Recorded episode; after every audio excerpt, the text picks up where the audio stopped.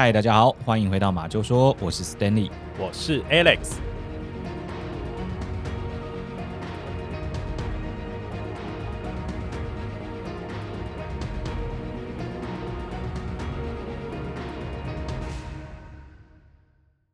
今天啊，我们要跟大家分享的案件呢，它是发生在日本神奈川县的一个还蛮知名的案件哦。神奈川啊。这一次我就有听过了，好不好？灌篮高手里面的这个湘北队就是神奈川的球队嘛，对不对？哦，对啊，对对对对，哎，对耶，哎，那哎，所以今天的相对位置就给你接来介绍了，好不好？可能没办法啊，我只知道有这个地方，但是我不知道它在哪里啊。对啊，所以我想还是这样好了，还是由 Stanley 来跟大家介绍一下，如果我从东京车站啊搭电车到这个湘北高中，大概要花多久时间呢？啊？湘北高中啊。对啊，湘北高中从东京搭电车是不是？没错，呃，大概一个小时二十分左右吧。真的有湘北高中这个地方是不是？并没有，好不好？湘北高中是漫画里面的啦，你神经病哦，没有湘北高中啦。那你刚刚还说要一个半小时左右，这嗯，我刚刚是突然灵机一动，就是。对，虽然没有湘北高中，但是其实大家哦还是会去日本的某个地方，就是为了要朝圣这个灌篮高手，因为他那个动画片里面哦的那个片头，不是有那个樱木花道跟晴子他们遇到的那个平交道有没有？那个地方是真的存在的哦，真的假的？所以对你说的一个半小时的车程是到这个平交道这里？对对对，就是要到那个他。我记得叫什么镰镰仓高校前的这个车站，嗯，而且那个附近哦，就是很明显啦，就一大堆人在那边拍照。那我想大家应该都是去朝圣这个灌篮高手的平交道，因为那个场景是几乎是一模一样的。所以，诶，如果你要拍，就是你要只拍到这个平交道很困难啊，因为你怎么样拍，就是会拍到一些在现场拍照的人，所以你可能要要要，要不然又要等。啊、呃，要不然就是呃，就回来，然后 Photoshop 一下这样，这要 Photoshop 到民国几年了？这我可以想象啦，有点像我们之前在介绍新斋桥那里嘛，然后要跟那个固力国的那个扛棒拍照，对，可是不可能就只有扛棒跟你的合照，因为那边都是人，满满的人头。对，不过我我记得就是那边的风景很漂亮，因为它其实其实是靠近算滨海公路那种海边啦，哦，嗯，但是我不太建议就是大家。为了就是要来这边拍照，就你可能一整天就规划这一个点，哎，来当一整天的行程。因为那附近其实真的很荒凉，连吃的都很少哦，所以蛮多的人哦，就是来这里蛮多的人，就是来拍一下那个平交道，然后可能附近这样看一看，就看一看景，也不会走太远，就附近看一看景之后呢，嗯，哎，就又搭电车往下一个点去了。哦，所以 Stanley，你也是属于那种下车拍个照啊就走人的那种，是不是？啊，对啊，因为当初就知道会是这样嘛，做做了功课之后就知道会是这样嘛，所以好像我的行程是呃，先去一个远一点的地方，然后倒回来玩，就等于说，如果我从东京车站出发，刚刚说是一个小时二十分，一个半小时左右嘛，对，那但是我是搭到更远的一个地方，就是不是一个半小时，我再往后面拉一点点，然后去了一个叫江之岛，去了一个叫江之岛的地方，然后再慢慢的往回玩，对，就很像说。呃，怎么举例呢？就很像，就很像你去游乐场，有没有？嗯，比如什么六福村之类的啦，然后你就一就马上先冲到那个最里面的设施，对，就一开园马上冲进去最里面的。为什么？因为最里面的一定最少人嘛，你就一慢慢的退回来玩，往回坐的这个感觉。哦，对，的确啦。如果你真的有去这一种，比如说像之前去迪士尼也是啊，你只要进去入门以后，赶快先冲到最里面啊，或者最远的那边，可能真的人会比较少一点。哦，不过这个江之岛啊，我好像有听过啊，它应该是一座岛，对不对？哎，它是一座岛，但是其实不是那个离岛。对不对？岛又有分什么？我们可能比如说去绿岛，哈，那个就是要搭船，对对对对，甚至可能搭小飞机之类的这个岛。嗯、但是江之岛这个地方啊，它是有跟陆地连接的。对，哦，这有一个比较专有的名称叫什么陆连岛。哦，它会在地图上，你看那个，比如你打开 Google Map，你搜寻这个江之岛，对，你会看到它有一条细细长长的这个路哦，连着这个江之岛，所以基本上还是可以从陆地这一端走过去的啦。哦，原来。不过你说这个江之岛啊，那它如果要搭电车到这个地方，所以它的电车是有呃经过这个细细的地方吗？或者说它有海上铁道什么的？不然你怎么搭电车可以到？哦，没有。你搭电车的话呢，只能到比如对岸啦，就是它其实不是到那个岛上，它是等于说在离岛很近的一个站，它就叫江之岛站。哦，但是你出了这个站之后，你大概要步行大概呃二三十分钟哦，大概是我有点忘记，大概二三十分钟这样的一个距离，你才能走到那个江之岛。当然你也可以，也许骑脚踏车，也许轿车。我我们是走的啦，因为想说。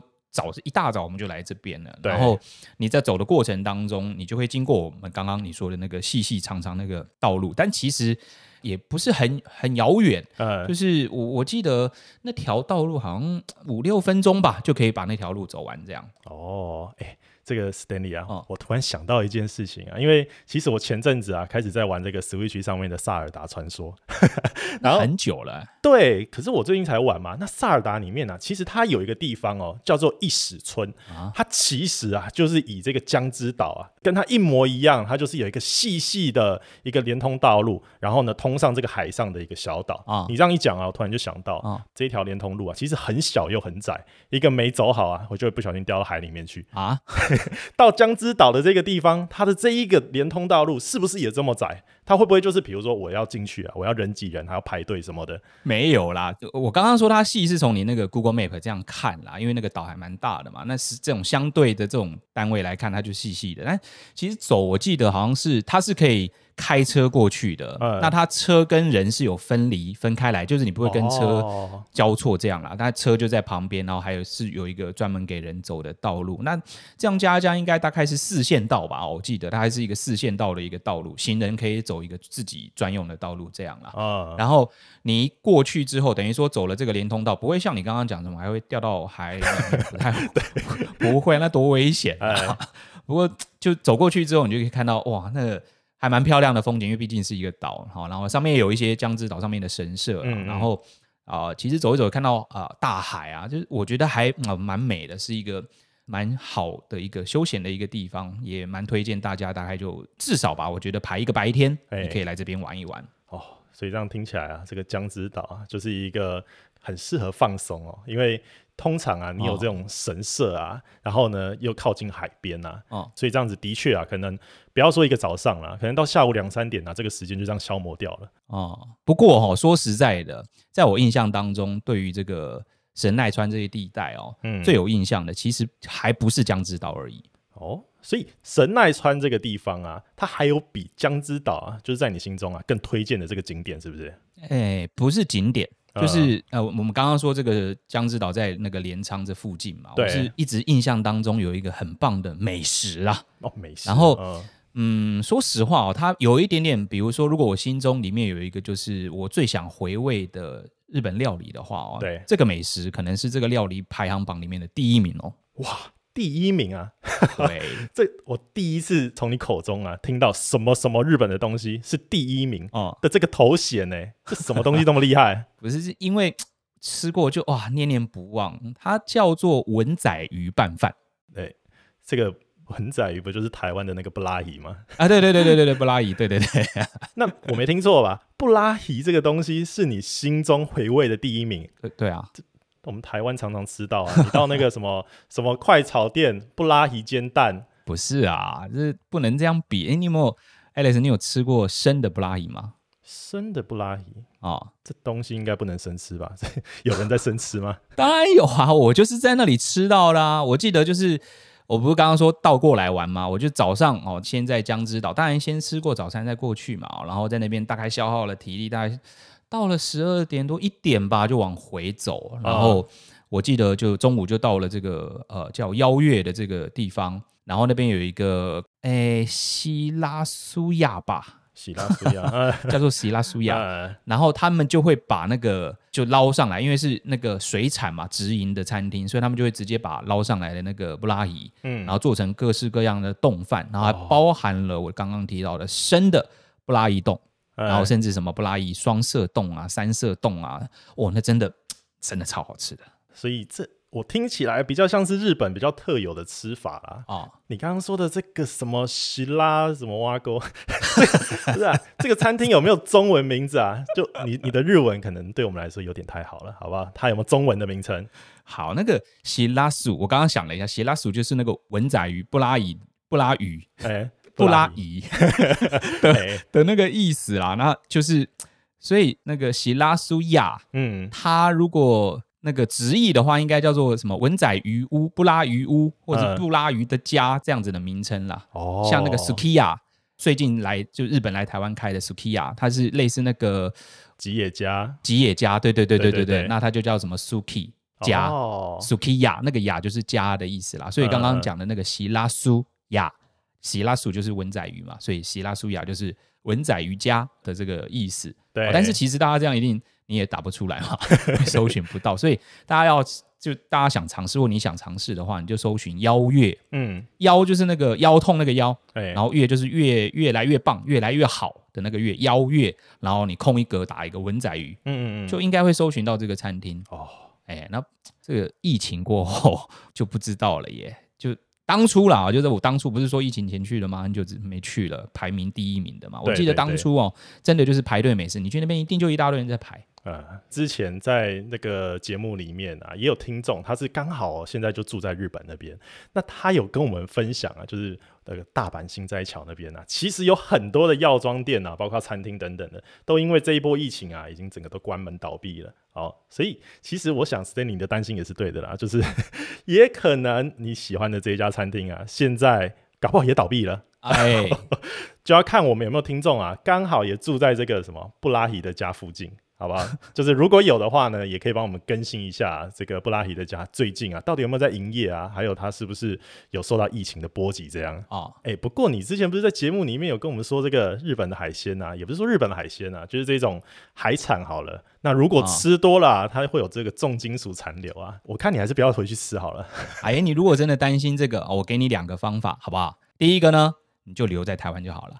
台湾有很多熟的布拉伊哦。那第二个呢，就是你真的过去了，你真的想要尝试看看，然后又不想要吃太多，你就点过。刚刚不是说有双色冻吗？三色冻吗？它就是。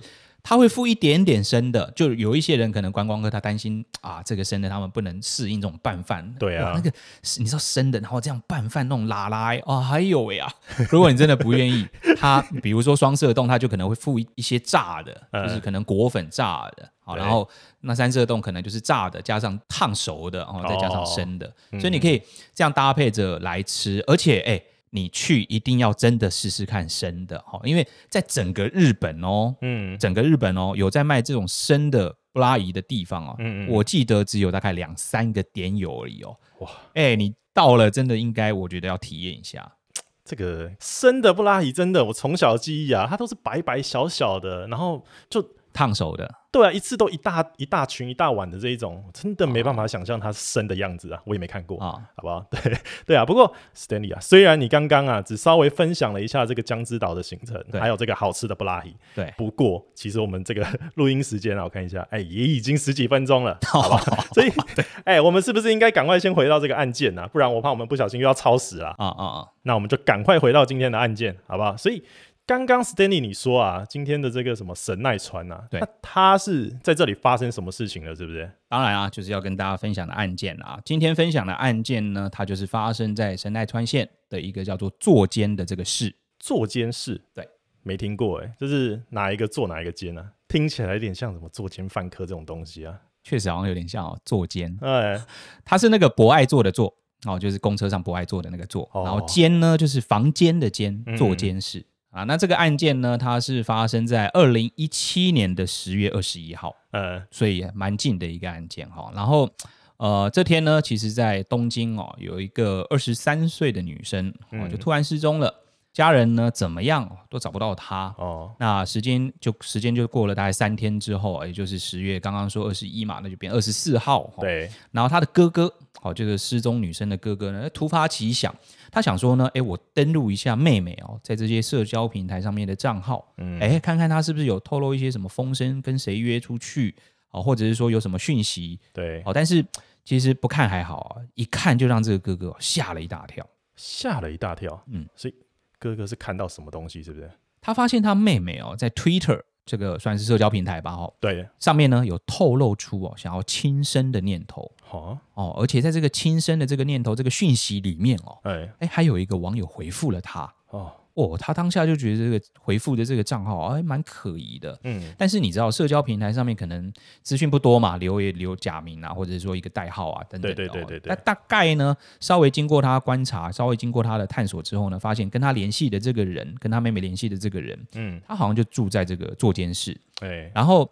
就是除了他妹妹之外呢，这个跟他妹妹联络的这个人哦，也有跟另外一个女网友在联系。嗯，结果当然也只得到这样的资讯啊。对，那这个女生的哥哥呢，就带着这些讯息哦，也一起去跟警方做协调，告诉警方。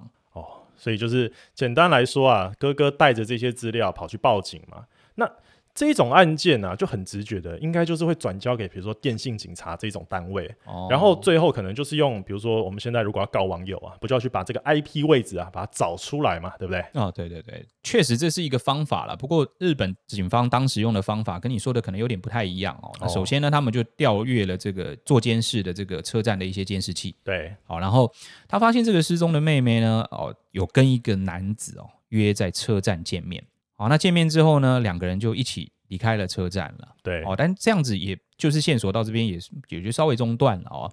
那警方呢又出了一个奇招，嗯，他就找到了刚刚不是说这个呃账号还有跟一个女网友在联系吗？对啊，哦，那警方呢就找到了这个女网友，哦，想请这个女网友呢把这个跟他联系的这个人哦给约出来，嗯，诶，还蛮顺利的哦，他们双方哦就约定了在十月三十号。啊，也不远嘛。刚刚讲二十四号，他哥哥看到的这个账号，对。然后十月三十号呢，就约这个账号里面的人出来见面，这样。哇，所以警方现在是希望啊，由这一个女网友。去把这一个有点可疑的男子啊，或是账号好了哈，就把他约出来。哦、嗯，但是如果这个人他真的是一个有问题的人的话，嗯，那我觉得这个女网友是不是有点危险呢？啊、哦，当然了，不会真的让这个女网友去赴约啦。就是女网友约完了之后呢，就把这个消息呢又转告到了警察这边。对，然后在指定的那天呢，就真的刚刚提你提到一个男子啊，确实一个男子呢就出现在他们相约的这个地方。嗯，那警方仔细一看哈，就远远的观察啦，好，就发现说。说，哎，这跟监视器上面长的这个男子呢，哎，非常的相似，哎，那这样子的话，警方啊，不就要赶快上去啊，然后把这个人先抓起来啊，至少带回警局啊，把他盘问一番，这样子啊。嗯，警察当时的想法不是这样，嗯，哦，他们就是只是先按兵不动，哦，远远的在那边观察这个男子，哦，哦，当然，刚刚说这个女生没有真的去赴约嘛，所以怎么等等不到，哦，难道这个男生呢就等不到就哎离开了？然后就就就回到自己家里了。哦，那当然，这个也就是警方刚刚我说他的一个目的啊。哦，因为他们觉得呢，这可能是一个嗯，比如说掳人的一个案件嘛，对对不对？我把这个女孩子拐走了，然后绑架走了，所以我跟踪犯人呢，比较更有可能的找到这个受害者啊。对了，这样子的话我就理解了啦。因为如果啊，像是。其实有时候你看一些剧啊，他们也是，如果发现有一些可疑的人啊，嗯、他们的确是会直接一窝蜂的，就是上去跟他讲说，我是警察，请你配合调查。嗯、所以我刚直觉啊，我就想说，哎，那不就冲上去，那至少把他带回警局啊，看是要各种心理上的询问啊，或什么的。嗯，不过这个做法的确就有可能啊，可能这个人会说，你们没有证据，你们有任何的，比如说法官来的什么搜查令等等，你凭什么把我带走？哦、那有可能弄巧成拙啊，那就打草惊蛇。所以最后也没办法做这个后续啊。刚刚 Stanley 说到这一种，比如说跟踪啊，或是跟他回住处的这种动作了，对不对？对啊，那万一他可能又有同伙的话，不就更危险？你把他抓走了，同伙发现他怎么那么久都没有回来，哦、那是是不是让被害者就更有风险嘛？哎，这个很多面向哎。对啊，我果然不是当警察的料。就每个人 就他们的技巧不太一样了哦。那嗯，我就接着说一下他家好了，不是他们这个警察跟着这个男生回到了他家吗？对。他家呢是一个两层楼的一个平房，嗯，他是住二楼，对，哦，那二楼呢其实是在外面哦，有独立的楼梯可以上去的，也就是说你不用进到一楼的屋内，你可以直接，比如说我我我住二楼，我就直接从外面的楼梯直接上到了这个二楼的这个平房里面，楼梯在外面呢，啊，对对对，那。所以他的这个模式啊，不就很像我们之前讲过的那个八王子超市杀人事件一样？哎，对对对对，对，对我记得那一集的节目里面，你是说，呃，超市的办公室它在二楼嘛？对，对对。那如果你要上去的话，其实好像可以不用从这个超市里面，对啊，它是直接从超市外面，可能在这个墙壁边边就有一个楼梯啊，可以到这个二楼的办公室嘛，对不对？没错。所以简单来说，现在这一个房子的结构啊，这个可疑男子他家，嗯，他因为他住二楼嘛，那就有点是类似这样的结构，对不对？对啊。不过我有两个地方要帮你纠正一下哦，啊啊，就是第一个呢，那个案件哦，真正的名字叫做八王子超级市场办公室。杀人事件，他那个二楼是一个办公室嘛，然后他是在里面的杀人事件，不是在超级市场里面发生的。对，好，然后第二呢是这个两层楼的平房呢啊没有那么大哦，超级市场不是、啊，当然啦、啊，谁家会跟超市一样大、啊？就是如果你家跟超市一样大，上个厕所要骑脚踏车去，那怎么可能？对啦对啦，大家不要想到超市那个那个方向去哦，就是一个两层楼的平方，而且。它不只是不大哦，这个嗯，这个男生这个房子是租的啦，他这边租屋啦，啊，他租的这个地方呢，还还真的有点小哎、欸，嗯，就是其实总共呢大概只有四平的空间，好，然后里面还是有一个独立的卫浴哦，四平含卫浴啊，对，这这是什么呃香港人说的蜗居是不是？就是简单来说啊，它根本就是一个很小小套房而已啊，对对对对，因为那个先不要讲它里面内部的那个空间啊，就是那种厕所就非常的小。然后我不知道大家有没有体验过，就是如果你去日本租饭店，可能就是为了要省钱吧。对。然后你找了可能比较呃小一点的，然后那个厕所里面呢是浴缸就直接连着洗手台，它是一体成型的，对，好不好？对对。然后旁边呢那个马当然马桶是可能在旁边独立的啦，好，但是。呃，你你可能洗澡是要站在那个浴缸里面冲澡，然后你可能转个身就砰就会撞到旁边的墙壁，这样。哎呦，说到这个，哎、欸，真的有这个我超有经验的，因为真的一开始啊，在那个跑日本的时候，然后真的就是会住这种很小的饭店，省钱嘛。对，我连开我的行李箱啊，不好意思，我要拉到走廊去开，然后然后我洗澡站在那浴缸上啊，哦。欸、我不知道有没有听众跟我一样的感觉哦，我站在日本那种很局促的那一种浴缸里面洗澡，我会觉得好像在摇，哦、我会觉得，哎、欸，我是不是在船上洗澡啊？然后真的一个不小心啊，比如说转身啊，我就直接碰撞到那个墙，对对对，对，会撞到墙，各种撞啊。对了，所以就是主要是提到说他住的地方，其实就是比较呃算空间不大的一个地方。对，然后当然警方就跟着他们啊，跟着这个嫌犯呢，来到了这个住宅里面嘛。那他从外面观察呢，就发现说，哎，这个他住的这个地方呢，就也就是连外的道路哦，就是这个一楼的这个楼梯啊，应该没有太多的出口，嗯，应该也没有什么。逃窜的可能性，好，所以呢，警方呢就主动上楼，然后叩叩叩，敲敲门，嗯，那接着这个男生呢就出来应门了，然后男这个警方呢就拿着这个失踪女子的照片问他说，哎，请问你最近有没有见过她呀？哦，啊，知不知道她在哪里呀？嗯，那这个男的哦，他就站在玄关去招待这些警方嘛，然后就在玄关指了指旁边，他有一个保冷箱，他说我知道啊，他在这里面。啊，他他在这个保冷箱里面，嗯，什么意思？这这保冷箱，嗯，跟大家说明一下，这保冷箱就一般是我们，比如说可能出去钓鱼，好，那为了要让这个钓上来的鱼呢，可能比较变质，嗯，好，就是去保鲜啦，好，就会带一个啊、呃、一个箱子嘛，保冷箱，然后里面放一些冰块，然后你可能把钓到的鱼呢就放进去，对，所以这种保冷箱啊，它是这种体积比较小。然后也比较方便携带的这种箱子，是不是？对，就不大嘛，大概嗯三四十公分长，然后二十几公分宽的那种保冷箱啦。嗯，不过，呃，他说这个失踪的女生啊，在这个保冷箱里面，她是搞错了，还是有什么特殊情况啊？并没有搞错哦。那因为这个警方当然听他这么说呢，就把这个箱子打开来一看哦，哇，差点没吐出来啊！因为他们真的在这个箱子里面呢。还找到了两颗女性的头颅，对，两颗头颅，这太惊悚了吧？对啊，那其实警方非常的错愕啦，但这很明显也就是一个杀人事件了嘛，两颗头颅，哎，只有头，哎，哦，所以警方就马上在想要进一步的，就赶快进到他屋子里面进行搜索。那没想到我们刚刚说那四坪的空间里面哦，它还放有另外两个保冷箱，嗯，还有五个哦，比保冷箱再大一点点那种收纳箱。他的这个房子里面还有这么多箱子，对，那这些箱子里面打开，该不会都是？就在这些箱子里面呢，他们又找到另外七颗头颅哦，哦，还有很多被肢解的躯体哦。现场当然也找到了一些肢解这个尸体的工具啦。哦，其实我刚听你讲那保冷箱啊，我好像有猜到一点端倪啊。不过。真的这个叙述出来啊，我是听到连这个午餐都快要吐出来，因为我们现在刚吃完午餐就录音啊，哇！所以这样一共九颗头颅，哎，是不是就意味着说这一个男子啊，他至少啊杀害了九条人命？嗯、因为其实还有其他的尸身什么的嘛。那只知道九颗头，至少啊就是九条人命。嗯，而且哦，他还把这些东西啊全部都放在他的家里面，他的房间里面，然后跟这一些东西共处一室啊。对啊，而且我们刚刚说保冷箱嘛，然后可能我不知道大家有没有误会啦，就是我们说钓鱼放一些冰块在里面嘛。对啊，对啊。对，但那其实它没有在里面放冰块哦。那打开保冷箱里面呢，其实是看到它是用一些猫砂，它会去覆盖在这些遗骸上面，但就根本压不住那些尸臭味嘛。嗯。所以其实它整个屋子哦，就发出很重的那种恶臭啦。哦，我的天哪！这个我们上次有说到这个 Stanley 是爱猫人士啊，哎，你可以忍受你的猫砂被这样使用吗？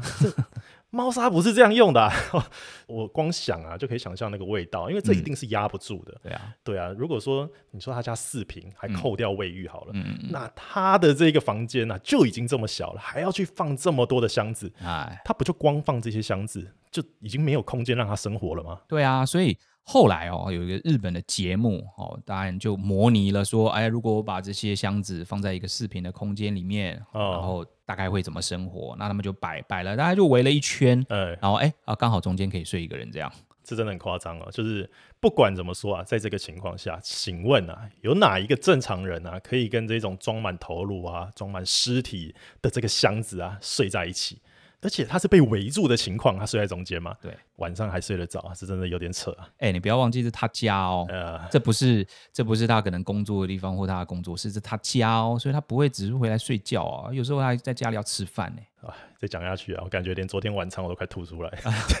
所以这一个男生他到底是谁？哦，而且他房间里面发现的这些尸身啊，还有这九颗头颅，又是怎么发生的？好，就继续回言归正传啊。这个男生他其实叫做白石龙浩啊，好，他是一九九零年出生。哇，非常年轻哦，好年轻哦。那根据调查呢，发现说他童年的时候啊，在小时候曾经已经有服用过这种安眠药轻生未遂的这种记录了。嗯，然后在他高中大概二年级的时候啊，他父母就离异了。对，他是呃跟着父亲就一起生活。嗯。那高中毕业之后呢，就为了要承担家计，为了要生活，他就找了一个这个销售电器的这种工作。嗯，然后也就在这个时候呢，就搬出去一个人自己生活。嗯，但是当然还是会跟爸爸保持联系啦，然后跟爸爸的感情也都还不错。嗯，那询问了一些他同学呢，就认为他同学认为呢，虽然他功课不是一个很好的人，对，但是其实为人还蛮善良的。嗯，然后问了他附近的邻居，邻居也说。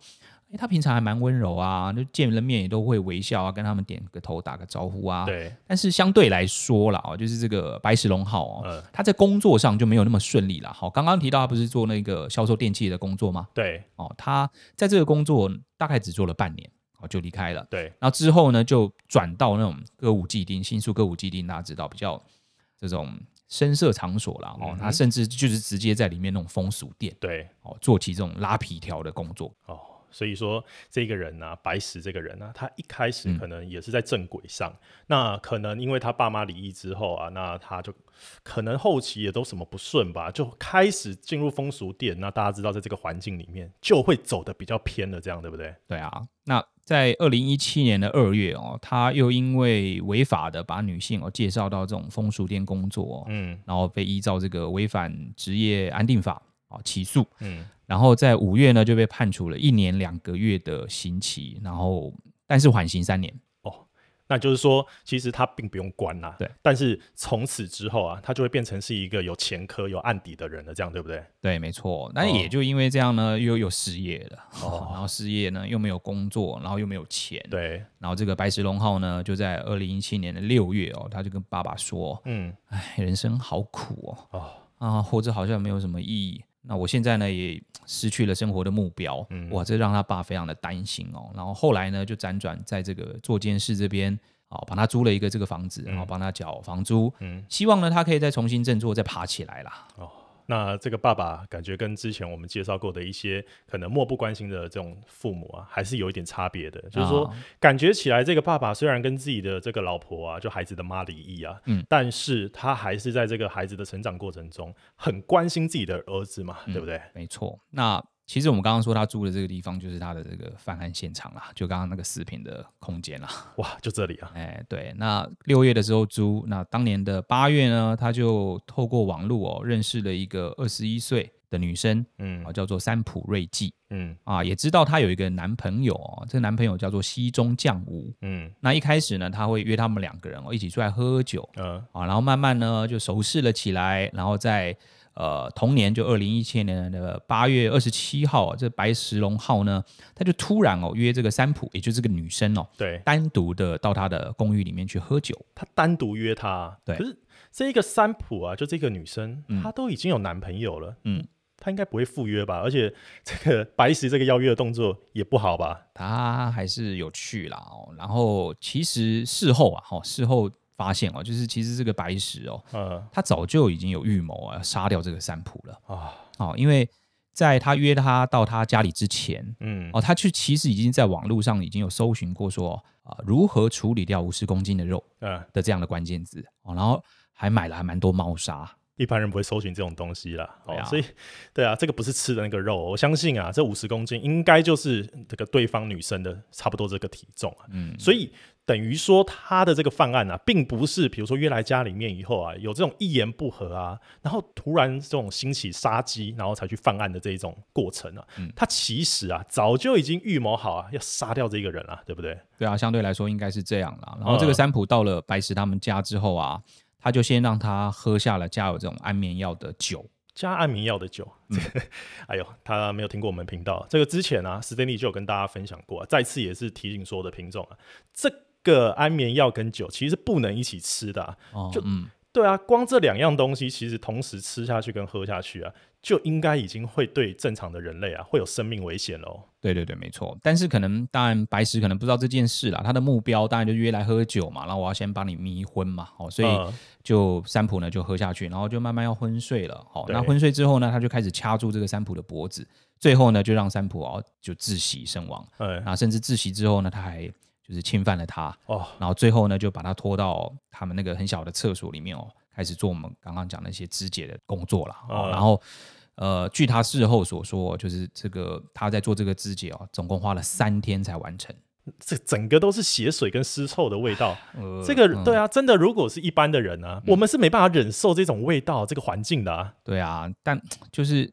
这是他所说啦，就是第一个，他花了这么长的时间去肢解，但他也有说，就是之后的这些受害者，刚刚讲总 total 是九个嘛，对，我们刚刚讲这是他的第一个受害者，嗯、他说之后的这几个呢，他大概在一天之内哦就可以完成这个肢解的动作了。哦，天哪！所以这种事情啊，他还可以强调说，其实他已经熟能生巧了，是不是？对啊，那可是这个三浦的失踪哦，就会让她的男朋友觉得莫名其妙啊，奇怪，怎么人就突然跟我不联络了？哦，所以后来呢，也就辗转找到了这个白石，对，然后问他说：“哎，你知不知道三浦跑去哪里啦？怎么最近都没有他的消息了？”嗯，我就没有想到这个白石哦，也用同样的方法哈，把他骗到了屋里，嗯，然后就是杀人啊、分尸啊等等的。哇，呃，对，而且这个男生嘛，哦，就是也是这九个尸体里面哦，唯一的一个男生。我这样听完啊，其实真的。呃，各种冤枉啊，好不好？因为这两个人啊，虽然是透过这个网络认识，但是这两个人终归来说，他们喝过几次酒啊，他们都还是白石的朋友嘛。对。那在白石这么孤立无助，就他人生低潮的时候，出现这种好朋友在他的面前啊，照理来说，他如果好啦，不要说感谢这些人就陪伴他，哦，那至少也应该无冤无仇才对啊。嗯，就。无冤无仇的人呢、啊，他竟然用这么残忍啊，然后又事后侵犯啊，这种毫无理由的方式，那把这些人给杀害，到底哇？对啊，然后后来呢，白石哦，他还会在网络上啊、哦、找一些可能就是跟他一样生活不如意啊，然后可能在网络上会透露一些自己想要轻生啊，有这样念头的人，好，然后他就会跟他们说，诶，我也是一样，我也想要轻生，我也我也有这个想法，但是我不太敢一个人走哦，那不如我们两个一起有一个伴。呃，然后就把这些其实就是女孩子啦，把他们约来。对，但事实上呢，其实就是会把他们杀掉，然后甚至会性侵他们。哦，然后甚至会拿走他们的钱，而且哦，在刚刚讲的这九个里面，等于一对情侣这两个嘛。对。那其他的这些女性里面哦，还有四个是未成年的女性哦。哦。而且最年轻的也才只有十五岁而已。哦，然后就等于说我们刚刚说从八月嘛。然后到最后一名受害者是十月，我们刚刚讲到就是从十月二十一号开始的嘛，从八月到十月的这九名，最后不是发现九个嘛？对，受害者里面哦，他是在两个月之内完成的，对，八月开始，好，到十月，警方敲敲敲敲门，然后发现这九个是八月到十月两个月，对，九个人呢，嗯，你去除一除，你会发现他平均一个礼拜杀一个人呢，哇，所以。这样子以这个频率啊，他如果再继续这样子犯案下去啊，他杀的人很有可能是什么五十个、一百个的这种数字哦。哦，对啊，对对，真的要感谢这最后一个案件啊，就是这个调他妹妹资料的这个哥哥啊，是因为这个哥哥的机灵啊，然后带着这些资料去报警之后，才让这整件事情曝光啊。对对，不然我敢保证，一定有更多人会惨死在他的手下吧。对啊，那刚刚不是有跟你说，既然你提到这个，他屋子里面不是玄关一个保冷箱，嗯，然后里面呢又有两个保冷箱，对，然后我说还有几个五个那种收纳箱，对不对？对啊，那其实哦，警方发现有一个收纳箱里面是空的，嗯，就等于说其他都有，就只有一个完完全全是空的一个保冷箱。对，那判断呢，很有可能哦是他要拿来准备给下一个受害者用的。哦，这个。我这样子想一想啊，这个空箱子啊，会不会原本其实就是要准备给我们前面说的那个？不是警方请一个女生去跟他约吗？哦，钓鱼那个。对对对，哦、所以这个女网友啊，会不会原本就是要住在这里面啊？哎呦，有可能哎、欸，这样想想有可能哎、欸。对啊，哇、其实我觉得应该高几率啦。所以 这个女网友啊，可以说是真的逃过一劫啦，就有点跟这种死神擦肩而过的感觉。嗯，而且警方事后当然会讯问这个白石嘛。就说，哎、欸，你做这些动机是什么啊？然后你杀的这些人是谁啊？等等的哦。他说，其实我也不太清楚这些人是谁，哎啊，那反正就是在网络上遇到啊，然后就跟他聊一聊啊，就约来啊，我也不在乎他们是谁啊。哦哦，所以其实为什么就是最后找到了这些人哦，要去辨别他们到底是谁嘛？嗯，那最后警方其实是透过了 DNA 的比对，然后跟那些这失踪者哦做比对，因为网络上可能留的都是他们的假名嘛，哦，不见得你知道他的真名是谁嘛，对。所以他们总共大概花了半年的时间哦，才厘清了这九个尸体他真正的身份。嗯，而且这个白石在这等于讯问的当时哦，也跟警方说，其实他跟这些人聊过之后啊，他不是都约那些想要轻生的人来吗？对对，对。但是他跟这些人聊过之后呢，发现哦，其实这里面的人没有一个真正想死的哦。但是其实呢，我还是帮他们，我就把他们杀了。哇，那。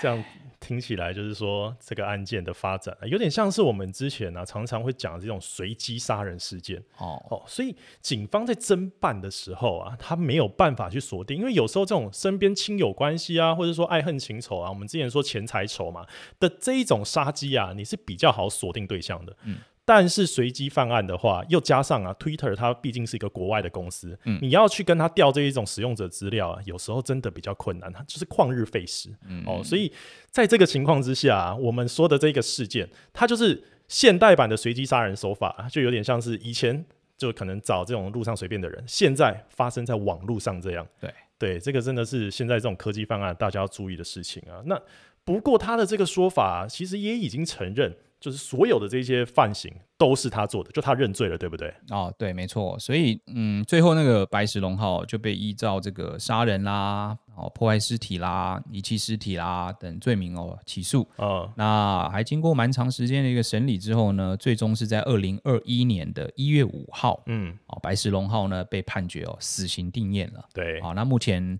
其实人还关押在东京的监狱里面哦，等待执行死刑啊。对了，这个虽然判是判的啦，不过根据我们的经验啊，也根据现在日本啊或者全球这种趋势啊，执行死刑的速度啊，其实是很慢的哦。所以要把这个可恶的人绳之以法啊，我想应该还有的等哦。